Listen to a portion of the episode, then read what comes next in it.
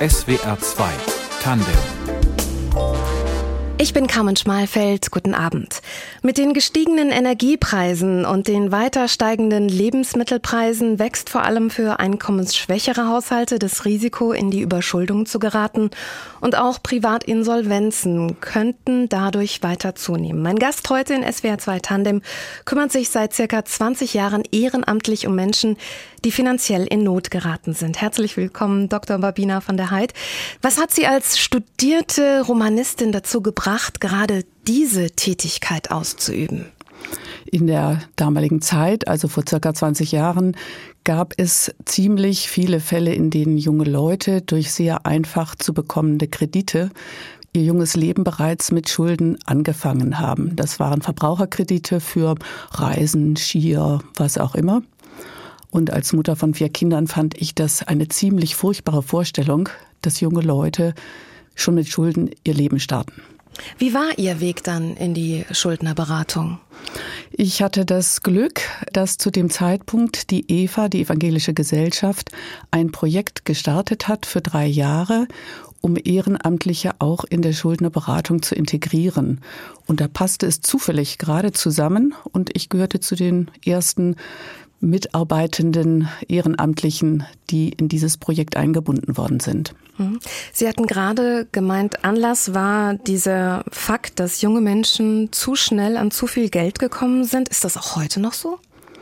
Ja, die Banken sind da jetzt etwas zurückhaltender. Es ist nicht mehr ganz so einfach, aber jetzt gibt es natürlich andere Möglichkeiten. Übers Internet für jede Art der Bezahlsysteme haben Sie Möglichkeiten einzukaufen, ohne gleich zu bezahlen. Und das verführt natürlich junge Leute, aber auch ältere. Zu Gast in SWR 2 Tandem heute Dr. Babina von der Heid. Für ihr ehrenamtliches Engagement hat die Zentrale Schuldnerberatung Stuttgart vor wenigen Jahren das Bundesverdienstkreuz bekommen. Ihre Arbeit wird gesehen, wird gebraucht. Was treibt sie an?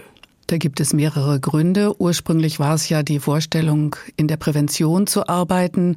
Da gibt es auch heute noch die sogenannten Finanzpaten, die diese Arbeit übernehmen, auch ehrenamtlich. Ich habe dann alsbald festgestellt, dass das nicht so meine Sache ist und habe mich mehr konzentriert auf die tatsächliche Fallbearbeitung. Das heißt, wir versuchen, Menschen, die überschuldet sind, auf einen Weg zu bringen, dass sie mit ihrem Geld auskommen und dass sie ihre Schulden regulieren können. Und da ist natürlich immer sehr viel Angst dabei, da ist Scham dabei und auch einfach Verzweiflung. Hm. Jetzt hatten Sie eingangs gesagt, dass vor allen Dingen die Situation junger Menschen Sie zum Nachdenken gebracht hat und im Prinzip sowas wie der Anfang Ihres Wegs in die Schuldnerberatung war. Prüfen die Kreditgeber nicht ausreichend genug? Was ist ausreichend? Das ist ein sehr vager Begriff. Natürlich gibt es Prüfungen und jede Bank geht auch anders vor. Als ein Beispiel vielleicht, was eigentlich noch sehr frisch ist, wenn eine Bank jemandem, der schon einen Kredit über 15.000 Euro bekommen hat, der einen guten Job hat, der auch wendbar ist, aber trotzdem dreimal weiterhin nochmal Kredite über jeweils 3.000 Euro gibt, dann fragt man sich schon, ob das ausreichend geprüft ist. Aber andere Banken natürlich gehen anders vor und ähm, nicht überall bekommt jeder das Geld, was er gerne hätte. Gibt es da so die üblichen Verdächtigen, die vielleicht ein hm. bisschen leichtfertiger sind als andere Banken? Oh, das kann ich schlecht sagen. Also da möchte ich mich jetzt hier auch nicht wirklich dazu äußern, weil da auch jede Bank vor Ort vielleicht noch mal etwas anders agiert. Es gibt zwar natürlich generelle äh, Vorgaben, aber es gibt immer noch Menschen, die an diesen Schaltern arbeiten und da ist es sehr unterschiedlich. Hm. Wenn junge Menschen zu Ihnen kommen, die, wie Sie es eben geschildert haben, erstmal einen Kredit über 15.000 hatten und dann eben noch Folgegeld bekommen haben und die brauchen dann Beratung. Wie gehen Sie an so einen Fall heran? Eine ganz kleine Sache noch vorab. Es sind jetzt nicht immer mehr nur junge Leute, auch junge Leute. Aber in der Beratung kommt natürlich alles von wirklich jungen Leuten bis Rentnern äh, vor. Also da gibt es nicht mehr so diese Unterscheidung. Am Anfang steht immer ein Blatt Papier, was die Hilfesuchenden ausfüllen müssen mit ganz grundsätzlichen Angaben zum Alter, Wohnort, Beruf und auch der, dem Aufführen der Schulden, soweit sie es im Blick haben. Und der nächste Schritt ist dann ein sogenanntes Erstgespräch, wo wir die Klienten bitten zu kommen und man sich kennenlernt und erstmal versucht herauszufinden, was denn der Ursprung war. Die zentrale Schuldnerberatung in Stuttgart wird ja getragen von der Caritas, der EVA und Prävent Sozial. Und da kann man sich vorstellen, ein sehr großer Schwerpunkt liegt auf der sozialen Schuldnerberatung. Das heißt, es geht nicht nur darum, um eine Entschuldung, sondern auch immer darum, dass die Menschen gestärkt werden, dass sie in Zukunft eben ohne weitere Schulden zu machen auskommen. Hm. Wie kommen diese Menschen zu Ihnen? Also wie finden Sie den Weg? Es gibt verschiedene Möglichkeiten. Also manche werden von Bekannten darauf hingewiesen und es gibt eine offene Sprechstunde mehrfach in der Woche, wo hauptamtliche Mitarbeitende an den Telefonen sitzen und Menschen sich melden können und dann wird abgefragt und geschaut, muss man sofort etwas machen, wie zum Beispiel bei Stromsperren oder drohender Wohnungslosigkeit oder geht es darum, eine langfristige Beratung zu beginnen und dann werden diese Menschen aufgenommen in die Kartei und dann nach sozusagen der Reihe nach im Großen und Ganzen abgearbeitet. Sie hatten eben gesagt, das ist natürlich ein sehr intimes Thema letzten Endes. Sie erfahren sehr schnell sehr viel über Ihre Klienten, die zu Ihnen kommen und Hilfe suchen. Das ist mit Scham behaftet. Wie, wie schaffen Sie es, diese Menschen zu öffnen? Diejenigen, die überhaupt den Weg zu uns finden, und das sind ja, ich meine mal irgendwo gelesen zu haben, vielleicht zehn Prozent derjenigen, die vielleicht Beratung bräuchten, die haben ja schon den ersten Schritt gemacht. Und das ist das Wichtigste. Sie möchten gerne von den Schulden loskommen. Und bei den meisten, ehrlich gesagt, ist es dann, wenn sie mal vor einem sitzen, auch eine Erleichterung, über die Dinge sprechen zu können, mal jemandem das mitteilen zu können und einfach das Gefühl zu haben, ich bin da jetzt nicht mehr alleine. Über was sprechen Sie in diesen Beratungen? Oder es geht meistens los mit der familiären Situation. Dann geht es natürlich darum, was der Auslöser war für diese Schulden. Ist es Scheidung? Ist es Krankheit? Ist es einfach zu viel Geld ausgegeben zu haben. Es gibt ja viele Möglichkeiten für Menschen heute, viele Dinge zu kaufen, ohne sie gleich bezahlen zu müssen. Und das ist in der Tat nicht für jeden gleich leicht, den Überblick zu behalten. Wenn Sie so einen Beratungsprozess mal beschreiben, die einzelnen Stationen. Wir hatten jetzt gerade zu Beginn gibt's ein Erstgespräch, dann mhm. gibt's erstmal einen Informationsaustausch. Wie geht es dann weiter? Gehen Sie auch mit zu Ämtern? Ja, wenn es nötig ist, gehen wir auch mit zu Ämtern oder mal mit zur Bank, wenn es schwierig ist, ein Konto zu eröffnen. Auch das ist nicht immer ganz leicht und manchmal weiß man nicht, woran es hakt. Dann gehen wir mit, aber normalerweise behält man die Unterlagen. Die Schuldner kommen mit ihren ganzen Unterlagen. Dazu gehören die Einkommensnachweise und natürlich die Briefe der Gläubiger.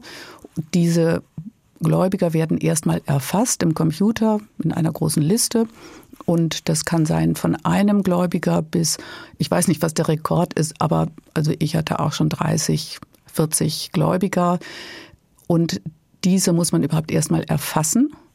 Sie werden dann angeschrieben, um einen Überblick zu bekommen, wie hoch insgesamt der Schuldenstand tatsächlich ist. Denn die Schuldner selber, unsere Klienten, die haben ja oft gar keinen so richtigen Überblick. Und je größer und je länger diese Situation anhält, umso schwieriger wird es für sie. Viele öffnen die Briefe gar nicht mehr. Sie wollen gar nicht mehr sehen, was da kommt. Und dann muss man eben erstmal feststellen, wie hoch die Gesamtverschuldung ist und ob es Probleme gibt bei den verschiedenen Gläubigern, ob das überhaupt berechtigt ist, was die Gläubiger verlangen. Denn sie müssen wissen, wenn einmal eine Forderung 40 Euro betragen hat und das läuft jetzt mal ein paar Jahre über verschiedene Inkasso- und Rechtsanwaltsbüros. Dann kann sich das leicht auf sehr viele hundert Euro erhöhen. Und diese Kosten wollen die Gläubigen natürlich von den Schuldnern auch wieder haben. Und da muss man oft erstmal nachforschen, ist das berechtigt? Sind irgendwelche Forderungen schon verjährt? Also es gilt vieles zu überprüfen. Und wenn man diese ganze Prüfung abgeschlossen hat, dann geht es darum zu überlegen, wie können wir diesen Schuldenberg abtragen. Und da gibt es in Stuttgart tatsächlich verschiedene Möglichkeiten. Und äh, das geht davon, dass man, die meisten kennen das, die Privatinsolvenz anmelden möchte. Das ist ein weites Feld. Man kann versuchen, wenn jemand ein pfändbares Einkommen hat, eine Einigung mit den Gläubigern zu finden, mit den pfändbaren Beträgen, die richtig zu verteilen. Oder man kann bei verschiedenen Stiftungen Anträge stellen für die Schuldenregulierung, um dann einen Kompromiss mit allen Gläubigern zu erreichen. Also da gibt es vielfältige Möglichkeiten und nicht für jeden ist jedes geeignet. Ihr Impuls, ehrenamtliche Schuldnerberaterin zu werden, hatte damit zu tun, dass Sie beobachten konnten, wie junge Menschen zu schnell Kredite von Banken bekommen haben und ihr Erwachsenenleben gleich mal mit Schulden gestartet hatten. SWR 2 Tandem heute mit Dr. Barbina von der Heid. Mittlerweile kommen Menschen jeden Alters zu Ihnen. Sie machen diese Tätigkeit ehrenamtlich, habe ich vorhin schon gesagt. Was schätzen Sie denn an dieser ehrenamtlichen Tätigkeit? Mir ist es in meinem Leben immer ziemlich gut gegangen und es gibt ja unterschiedliche Möglichkeiten, wie man versuchen kann, etwas an die Gesellschaft zurückzugeben. Da gibt es kirchliche Möglichkeiten, Sport, alles Mögliche. Und bei mir ist es eben die Beratung von überschuldeten Personen, die tatsächlich unglaublich dankbar sind dafür, dass man ihnen hilft und die manche denken, dass sie niemals in ihrem Leben wieder von diesen hohen Schuldenbergen runterkommen und sind völlig überrascht und glücklich, wenn es tatsächlich gelungen ist. Und das macht mir wirklich auch Freude. Und zum anderen ist es ausgesprochen interessant, denn erstens mal war es natürlich so, dass in den ersten Jahren wir sehr viele Schulungen haben mussten. Man muss sehr viel wissen über Sozialpolitik, über hm, die Verwendung von öffentlichen Mitteln beim Jobcenter. Jetzt ist das Bürgergeld in aller Munde, Wohngeld, was immer es gibt. Also die Möglichkeiten, die es gibt für die Menschen, ohne Arbeit mit Geld auszukommen. Und das andere ist, dass man auch wissen muss, wie man mit Gläubigern umgeht. Alle diese Dinge und das strengt das Hirn etwas an und ist interessant und man kommt natürlich mit Lebensmöglichkeiten, mit Lebensbereichen in Kontakt, die ich sonst niemals kennenlernen würde. Und da bekommt man doch ein besseres Gefühl dafür, wie unterschiedlich Menschen leben können und müssen. Hm. Haben Sie da mal ein konkretes Beispiel? Zum Beispiel, wenn jemand geschieden ist aus der Zeit der Ehe, weil sie den Kredit unterschrieben hat, äh, Schulden bei der Bank hat, sehr schwer krank ist, unterm Dach lebt, dauerhaft Sauerstoff braucht, aber eigentlich wirklich kein Geld, nicht genügend Geld hat, um das alles zu stemmen, dann geht einem das schon sehr nahe. Vor allen Dingen, wenn man merkt, dass diese Person unendlich viel dazu beitragen möchte, alles wieder auf den richtigen Weg zu bringen. Und wenn dann schon eine Stromrechnung vor den ganzen Erhöhungen eine Nachzahlung von 600 Euro kommt, weil dieses Sauerstoffgerät so viel Strom braucht, denn es muss fast 24 Stunden am Tag laufen, dann sind das so Dinge, mit denen habe ich mich vorher nicht beschäftigt. Und da tut es einem schon manchmal weh und da setzt man sich gerne dafür ein. Wie gelingt Ihnen da auch vielleicht die Abgrenzung? Weil das wenn ich Sie gerade richtig verstehe oder wenn ich das gerade auch richtig lese, dann, dann geht Ihnen das mitunter auch einfach nahe, persönlich nahe. Das stimmt. Und da kann ich nur sagen, mein allererster Fall war eine Familie mit vier Kindern. Der Vater hat zwar gearbeitet, aber das Geld reichte vorne und hinten nicht. Und es gab ein kleines Baby, nicht neugeboren, aber noch sehr kleines Kind. Und dann habe ich, als ich dort vor Ort war, gefragt, ob sie denn die Mutter noch Lebensmittel hat, weil der Monat noch nicht zu Ende war, ob sie denn noch überhaupt was zu essen hat. Und da sagte sie mir, dass sie die Grundnahrungsmittel und das Nudeln und all sowas, das hätte sie noch, das würde noch reichen.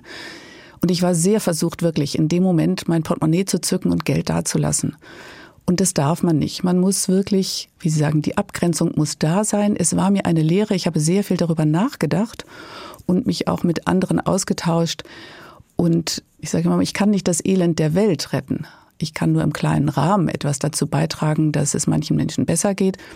Aber man muss dann andere Möglichkeiten finden, mit denen man den Menschen helfen kann. Mhm. Und ich glaube auch, so wie ich Schuldnerberatung verstehe, ist es ja eher Hilfe zur Selbsthilfe, den selber zu alimentieren. Das ist richtig, aber in dem Moment, wo mhm. sie nichts zu essen haben, ah. wird es schon schwierig, denn das sind ja alles Dinge, die langfristiger sind. Aber also soweit ist es nicht hier. Bei uns kann jeder auch sofort eine 20 oder 30 Euro bekommen, wenn er tatsächlich nichts mehr zu essen im Schrank hat. Also das ist in unserem Staat Gott sei Dank möglich. Die Hilfen sind auch wirklich vielseitig, muss man sagen. Es reicht natürlich nie, aber das Wichtige ist und für mich auch in der Beratung, ich würde niemandem weiterhelfen, von dem ich das Gefühl habe, er geht locker mit dieser Situation um und macht einfach locker munter weiter wie vorher. Dann würde ich die Beratung abbrechen. Mhm. Und man kann doch ganz gut mit der Zeit einschätzen, ob jemand leichtfertig ist oder ob er sich wirklich sehr viel Mühe gibt, besser hinzukommen. Oh, das finde ich spannend. Was sagen Sie, wie, also wenn Sie da jetzt so ein prozentual das vielleicht aufteilen? Das müsst? kann man nicht. Also die meisten Menschen, die zu uns kommen, muss ich wirklich sagen, die wollen das besser machen. Aber wenn ich nicht gelernt habe, mein Beispiel ist, wenn ich mit dem Geld nicht ausgekommen bin und leihe mir von einer Freundin, was häufiger vorkommt, von Freunden oder Verwandten, leihe ich mir 50 Euro. Dann versuche ich den Menschen zu erklären, diese 50 Euro wollen sie unbedingt zurückbezahlen. Es ist ja der Nachbar, die Freundin, der Verwandte. Das ist viel wichtiger als Amazon zu bezahlen. Also im nächsten Monat werden die 50 Euro zurückbezahlt von einer Summe Geld, mit der die Familie vorher schon nicht ausgekommen ist. Das heißt, das kann nicht reichen. Deswegen das Wichtigste ist, an einen Punkt zu kommen, wo ich nicht am Monatsende mir von irgendwoher noch Geld leihen muss. Wenn das erreicht ist, dann ist der Weg ganz gut vorgezeichnet. Was haben Sie früher hauptberuflich gemacht? Ich habe Theaterwissenschaft und Germanistik und Spanisch studiert und habe im Verlag gearbeitet mehrere Jahre und später dann in einer Firma, die Messen und Veranstaltungen mit Personal und ähm, Catering und sowas versorgt hat. Das ist auch spannend. Ja, aber ich habe das, ich sage eben, ich kann mir den großen Luxus leisten, konnte mir den großen Luxus leisten, dass ich eben nicht endlos lange arbeiten musste. Ich habe dann als unser jüngster Sohn sieben war ungefähr aufgehört zu arbeiten und habe mich dann eben mehr dem Ehrenamt gewidmet. Aber das muss man sich auch leisten können, ehrlich gesagt. Mhm. Über Geld spricht man nicht, heißt es im Volksmund. Über Schulden noch viel weniger. Eigentlich, doch genau das tun Sie mit Ihren Klientinnen und Klienten. Geht es in der Regel immer um hohe Summen, also so hohe Summen, dass die Insolvenzfrage, die Privatinsolvenzfrage vielleicht ansteht? Oder haben Sie öfter mehr Spielraum? Die Schuldenhöhe ist sehr unterschiedlich. Das können 1200 Euro sein bei einem Telefonanbieter. Das können aber auch 120.000 Euro sein oder manchmal auch mehr. Das ist sehr unterschiedlich also als extremes Beispiel eine junge Frau, die leider nach dem Tod ihrer Mutter das Erbe angetreten hat, hat alleine Lohnsteuerschulden in Höhe von 400.000 Euro geerbt. Plus noch viele andere Sachen. Also das ist natürlich die Ausnahme. Die Regel sind, ähm, ja, ich würde sagen, wie gesagt, alles von 1200 Euro bis 40, 50, 60.000 Euro, das kommt schon oft vor. Diese weniger gravierenden Fälle, was erarbeiten Sie da mit Ihren Klienten? Bei den geringeren Schulden, da versucht man natürlich eine Einigung mit den Gläubigern hinzubekommen. Es lohnt sich nicht, ein Verfahren für 1200 Euro anzustrengen, denn das Verfahren selber ist ja auch nicht kostenlos. Also ein Insolvenzverfahren kostet auch was abhängig von zum Beispiel unter anderem der Anzahl der Gläubiger und wie kompliziert das ist etc. Dann versucht man entweder bei einer Stiftung, da gibt es die Bürgerstiftung der Stadt Stuttgart oder die Stuttgarter Zeitung oder ähm, es gibt auch spezielle ähm, Stiftungen für ehemalige Gefangene. Also es gibt einige Möglichkeiten, bei Stiftungen anzufragen für einen Betrag, der natürlich nie 100 Prozent ist, sondern in der Regel vielleicht maximal 50 Prozent. Bei kleinen Summen, bei großen Summen liegt die Regulierungsquote oft zwischen 8 und 25 Prozent. Also das ist sehr unterschiedlich. Und dann kann man versuchen, mit dem Gläubiger eine Regelung hinzubekommen, die nicht die Insolvenz einschließt. Und wenn es irgendwie möglich ist, versuchen wir, die Schuldner auch dazu zu bewegen, selber Geld anzusparen. Sie können auf einem Konto monatliche Beträge ansparen, die dann auch zur Schuldenregulierung verwendet werden. Und das ist deswegen immer wichtig, weil es für die Schuldner selber ein gutes Gefühl ist, wenn sie wissen, sie haben selber auch dazu beigetragen. Was raten Sie jemandem, der oder die jeden Monat das Konto ein bisschen überzieht? Also schlicht mit dem, was zur Verfügung steht, nicht auskommt. Ja, wie ich vorhin schon mal gesagt habe, dann muss man versuchen, den Menschen klarzumachen, jedes bisschen, was da weiter überzogen wird, fehlt ja im nächsten Monat. Denn die Bank macht es ja nicht so, dass sie das stehen lässt, sondern am Anfang des Monats holt die Bank sich diese Überziehung zurück dann steht das Konto praktisch wieder auf Null und in dem Maße, in dem der Bankkunde oder die Bankkundin mehr Geld ausgibt und den Überziehungskredit ausnutzt, wird es eben wieder weiter überzogen. Also man kommt eigentlich ganz schwer davon runter. Und die Zinsen für einen Überziehungskredit sind extrem hoch. Insofern ist das auch etwas, was eben zur Beratung dazu gehört, zur Haushaltsberatung, dass man überlegt, an welchen Stellen wird denn das Geld ausgegeben, wo man es vielleicht einsparen könnte oder wenn man die Ausgaben nicht verringern kann, dann muss man die Einnahmen erhöhen. Dann muss man vielleicht irgendwo noch einen Job annehmen oder ja, das ist dann im Einzelfall sehr schwierig herauszufinden, an welcher Stelle es vielleicht knapp werden könnte. Ein Klient hat mir mal gesagt, ja, aber wenn ich den Überziehungskredit nicht mehr habe, kann ich ja meine Miete nicht bezahlen. Also wenn die Denkweise so ist, dann muss man erstmal die Denkweise verändern. Also das sind ja richtige Basics. Also das ist nicht nur Schuldnerberatung, sondern das ist ja fast Lebensunterricht, den Sie da geben, oder?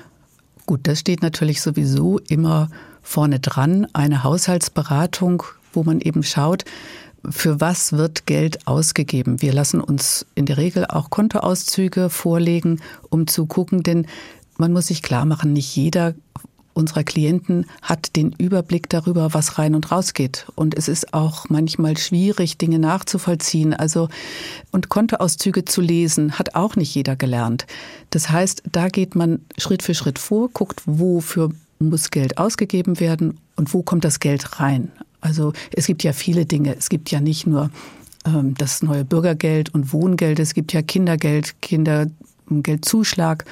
Also es gibt so verschiedene Dinge, die in den Haushalt einfließen. Die muss man zusammenrechnen, eine Summe bilden. Überhaupt das Wichtigste, was viele Menschen nie machen, Summen bilden. Wenn sie einkaufen gehen, eine Summe bilden und sagen, das habe ich jetzt ausgegeben und dem gegenüber steht das, was ich eingenommen habe. Wenn Klienten zu uns kommen, ist es manchmal so, um einen Gläubiger ruhig zu stellen, bieten sie an, fünf Euro Weise jeden Monat fünf Euro zu bezahlen. Das ist ungefähr das Schlimmste, was man machen kann, weil man damit gar nichts erreicht, aber fünf Euro weniger im Portemonnaie hat. Und wie mir eine Klientin sagte, na ja, das schaffe ich schon und hatte aber fünf Gläubiger mit jeweils fünf Euro. Das sind 25 Euro pro Monat. Sie hat nie eine Summe gebildet. Und wenn man das mal gemeinsam macht, dann geht manchem doch auch ein kleines Licht auf. Das ist für mich, die Ihnen jetzt gerade zuhört, schon auch überraschend. Also, dass es Menschen gibt, die ganz offensichtlich da äh, recht optimistisch lange durchs Leben gehen. An welcher Stelle kann man da eigentlich schon einhaken und Menschen viel früher aufs Leben vorbereiten? Also, an welcher Stelle hakt's da? Das ist schwer zu sagen. Also das versuchen ja unsere Finanzpaten zum Beispiel in der Präventionsarbeit ein bisschen zu machen, indem sie in Schulen gehen, Berufsschulen, um dort schon mal die Menschen ein bisschen darauf vorzubereiten, was es denn bedeutet, wenn sie auf eigenen Füßen stehen. Auf der anderen Seite werden ja auch viele einfach so reingeworfen und haben gar nicht viel Zeit zu überlegen. Also Frauen, die sehr jung schwanger werden. Die haben keine Zeit zu überlegen, für was sie ihr Geld ausgeben oder nicht. Da ist jeder Tag ein neuer Tag der Herausforderung. Und so geht es vielen Menschen, dass sie nicht die Möglichkeit haben, drüber nachzudenken. Oder es bringt ihnen auch niemand bei. Wenn die Eltern schon immer am Limit gelebt haben, dann leben die Kinder auch am Limit. Und die Versuchungen im täglichen Leben sind groß. Ja, und da wird es schwierig, irgendeinen Punkt zu finden, an dem man sagt, hier, an diesem Punkt muss man frühzeitig einhaken. Je früher, umso besser natürlich. Ab und wenn dieser Punkt nun mal einmal sehr spät ist und sowas wie eine Insolvenz im Raum steht, was bedeutet das für den Schuldner?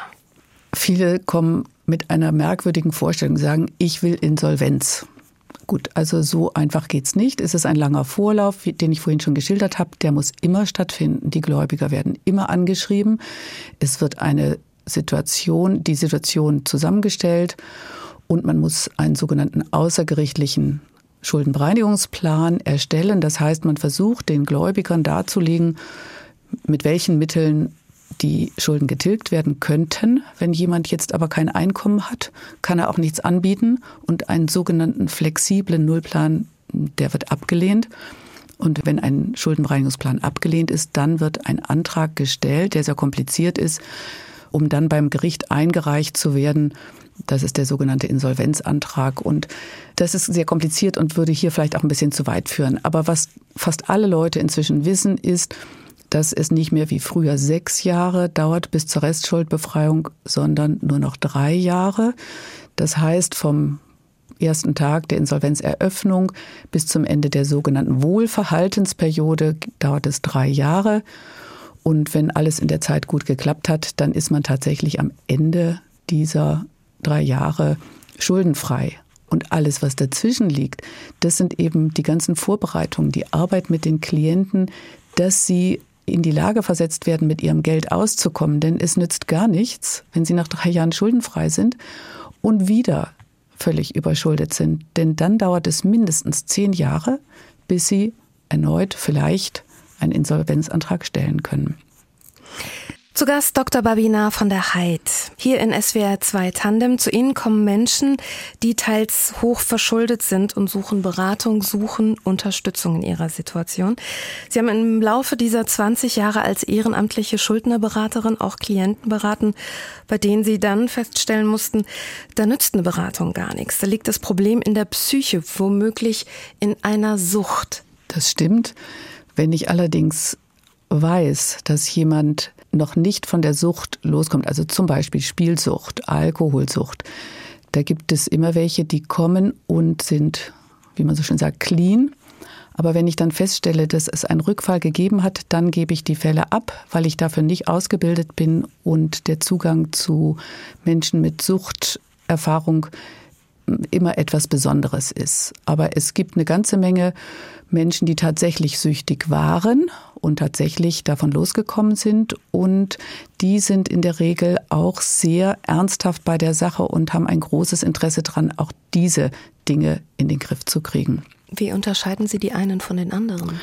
Naja, wenn jemand spielsüchtig war und sagt, er hat jetzt also seit zwei Jahren keinen Spielsalon mehr betreten, dann muss ich das ja zunächst mal glauben. Wenn ich dann aber feststelle, er hat die Miete nicht bezahlt und den Strom auch nicht, ähm, dann weiß ich, da läuft was schief. Denn das ist das allererste, was unsere Klienten jedenfalls von mir und auch von den anderen zu hören bekommen. Es gibt drei Dinge, die unbedingt bezahlt werden müssen. Das eine ist Essen und Trinken, das zweite ist die Miete und das dritte ist der Strom. Diese drei essentiellen Sachen müssen immer bezahlt werden, denn ohne Essen und Trinken können sie nicht leben. Ohne Wohnung sitzen sie auf der Straße, weil ihnen gekündigt werden kann und ohne Strom frieren sie und können nicht kochen. Im Gespräch mit Ihnen überrascht mich, wie vielfältig Schuldnerberatung ist. Auf der einen Seite müssen Sie ja in der Lage sein, Systeme quasi zu lesen, zu erkennen. Auf der anderen Seite müssen Sie sehr genau und gut Bescheid wissen, woher denn finanzielle Unterstützung für Ihre Klienten zu bekommen wäre, mit den Stiftungen beispielsweise, die Sie vorhin angesprochen haben. Auf der anderen Seite dann auch die Gänge zum Amt. Das ist ja ein wahnsinnig breites Feld. Das ist ja das Schöne dran. Es gibt immer wieder was Neues. Mein Mann hat am Anfang gesagt, mein Gott, da musst du doch trauriger wieder rauskommen, als du da hingehst. Ganz im Gegenteil. Man kommt eigentlich in den meisten Fällen sehr zufrieden wieder, weil man eben sieht, dass die Menschen sich so glücklich fühlen, wenn man ihnen hilft. Sie sind so dankbar und das weiß ich nicht, in wie vielen anderen Bereichen das genauso ist. Für mich jedenfalls macht es das Tolle an diesem Ehrenamt aus, dass es dermaßen vielfältig ist. Und diese tollen Fälle, wo es gut funktioniert hat, die Sie glücklicher gemacht haben, haben Sie da ein Beispiel? Ja, es gibt natürlich viele Beispiele, aber ein Beispiel, weil es auch für den Hauptamtlichen damals ein äh, Novum war, was wir da gemacht haben. Eine junge Frau, die geschieden war von ihrem Mann mit äh, fünf kleinen Kindern, alleine lebte in Deutschland und die hatte gar nicht so hohe Schulden, aber sie brauchte dringend eine sehr umfangreiche, sehr teure Zahnbehandlung. Und die Krankenkasse war schon bereit, den doppelten normalen Satz, was wirklich bemerkenswert war, zu bezahlen, weil sie das eingesehen haben, aber sie konnte dieses Geld nicht bezahlen. Und viele andere Klienten machen es so, sie gehen zum Zahnarzt, unterschreiben, dass sie das selber bezahlen, was sie selber bezahlen müssen, lassen die Behandlung machen und hinterher haben sie die Schulden beim Zahnarzt oder der Zahnarzt bleibt auf seinen Leistungen sitzen. Diese Frau war eben anders. Sie wollte das nicht machen. Und jetzt ging es darum, in Zusammenspiel mit dem Zahnarzt, mit der Krankenkasse und mit einer Stiftung einen Weg zu finden, wie man dieses Problem lösen kann. Und tatsächlich, also der Zahnarzt hat entsprechende Gutachten geschrieben, ist etwas entgegengekommen. Die Krankenkasse hat den doppelten Beitrag bezahlt und die Stuttgarter Zeitung hat einen wesentlichen Beitrag geleistet und dann fehlte immer noch ein kleines bisschen. Und da haben wir noch eine andere Stiftung überzeugen können, dass die diesen kleineren Restbetrag noch übernehmen, sodass diese junge Frau tatsächlich diese Zahnbehandlung machen konnte und dadurch diese Schulden jedenfalls nicht hatte und diese anderen Schulden, die konnte man, die waren nicht so hoch, die konnte man regulieren.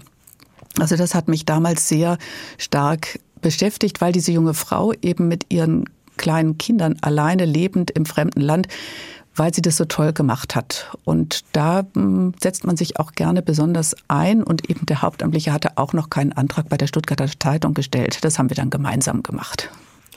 Gibt es auch diese Klienten, die Sie zwei, dreimal vielleicht sehen? Also die, ich möchte jetzt nicht sagen rückfällig werden, das ist ein zu großes Wort dafür, aber die die es vielleicht einmal schon mal geschafft haben und dann aber trotzdem wieder in, in die Schuldenfalle, warum auch immer, getappt sind oder gestoßen wurden. Das ist ja, wie wir vorhin schon gehört haben, nicht immer selbst verschuldet, sondern teilweise sind diese Menschen, die zu ihnen kommen, auch Opfer ihrer Umstände durch Krankheit, durch Scheidung. Gibt es die Klienten, die auch öfter bei Ihnen vorstellig werden? Öfter weiß ich nicht, aber zum zweiten Mal auf jeden Fall. Das kommt immer wieder vor. Und das erfährt man spätestens dann. Also es gibt natürlich ein Computerprogramm, in dem, hm, ich weiß jetzt nicht seit wie vielen Jahren die Fälle gespeichert sind. Da weiß ich nicht, wie weit die zurückgehen, aber wenn man zum Beispiel Stiftungsgelder bei der Stadt Stuttgart beantragen möchte, dann können die einem schon sagen, nein, da geht nichts mehr. Die haben schon, diese Person hat schon mal so und so viel Geld bekommen. Also es gibt immer nur einmal die Stiftungsgelder und nicht ein zweites Mal. Also dann weiß man schon, aha, da ist schon mal was gewesen und dann muss man sehr genau gucken, woran es gelegen hat, dass diese Verschuldung wieder oder diese Überschuldung wieder aufgetreten ist. Das ist natürlich ein Vorteil des ehrenamtlichen Mitarbeiters. Wir stehen unter keinem Druck, Fälle fertigzustellen. Wir können auch mal sagen, nee, das möchte ich nicht übernehmen.